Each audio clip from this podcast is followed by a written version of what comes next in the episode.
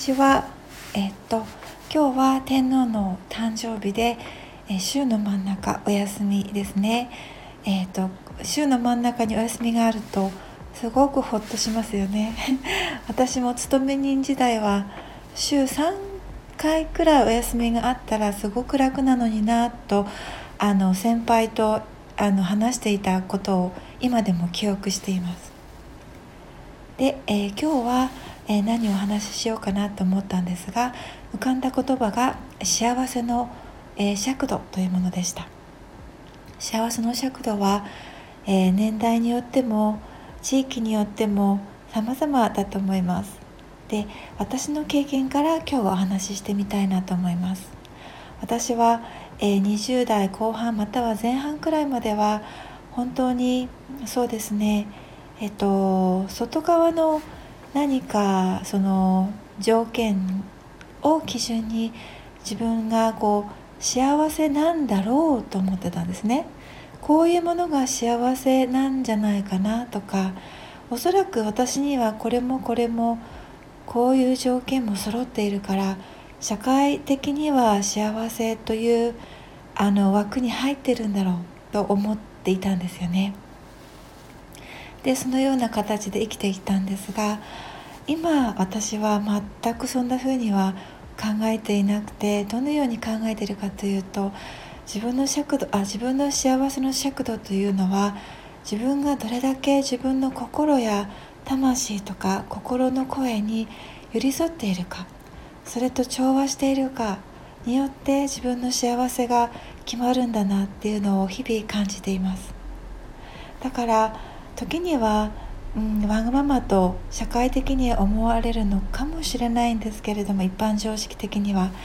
例えば外側外側の何らかの条件とか、えー、組織とかお仕事の関係で設定されたものでどうしてもこれは私には合わないそぐわない心とは調和しないと思えば正直にはっきりとその旨を伝えます。そして最初からもう分かればその、えー、それとは違うもう少し自分の心に調和したものを提案するようにしています。そこでお話し合いしたり交渉したりしてどこで、えー、双方が、えー、同意できるかというものをすごく私は大切にしています。なかなか大きな組織とか大きな家族の中で、えー、日々暮らしているとそういったものが難しいと思う場合も多々ありますね。私も組織にあのいたことがありますので本当に分かります。でただあのほんの小さなことでもいいんですよね。ちょっとしたことでもいいから1日1つ2つできれば10個くらい自分の心に、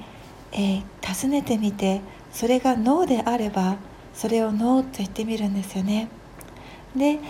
あのノーと相手を切るのではなくてこちらの意見こちらの思いというものを提案し歩み寄りたいという気持ちで提案してみる。そうすると意外と揉めたりもしないんですよね。あの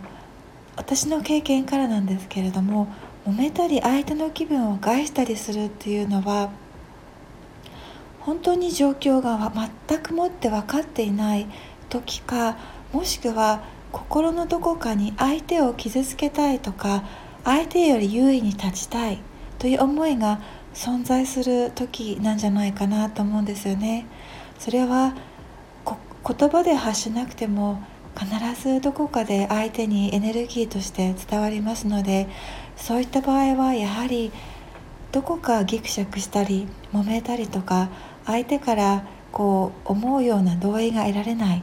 お互いが心地よい、同意できる心地よく同意するできるポイントに到達できない。ということが往々にしてあるんじゃないかなと思います。であのやはりこれはよく言われ最近よく言われる自分の軸というものを大切にすることと全く同じなのかなと思うんですよね。軸を外側の誰かに置いていると誰かがこうして反応してくれるからとかこう反応してくれないからというものに100%依存してしまうとやっぱり自分というものがなくなってしまいますよね。で自分をやっぱり愛せなくなるというか自分の価値というものが自分の中で揺らいでいくような気がします。だからこれはトレーニングというような感じでもあるかと思うんですが自分はどうしたいのかな？自分はどう感じてるのかな？たとえ周りの誰かが周りの多くの人がこう言っていても自分はこう感じるんだけど。じゃあ自分の思う感じでやってみようじゃないか。という思いで行動していくと不思議なんですよね。先ほど言ったように相手を傷つけようとか相手より優位に立とうという思いがない場合に限るんですが結構うまくいくんですよね。相手も理解してみようかなとかなんでこの人こんな風に行動するんだろう？ちょっと聞いてみちゃおうかなとか。私からまたはその私からそのネガティブなまたはトゲトゲしいエネルギーが発せられていない時相手はやっぱり敏感に感じるんですよね。そうすると物事がうまくいくんじゃないかなって私は思っています、えー、よかったら参考にしてみてください。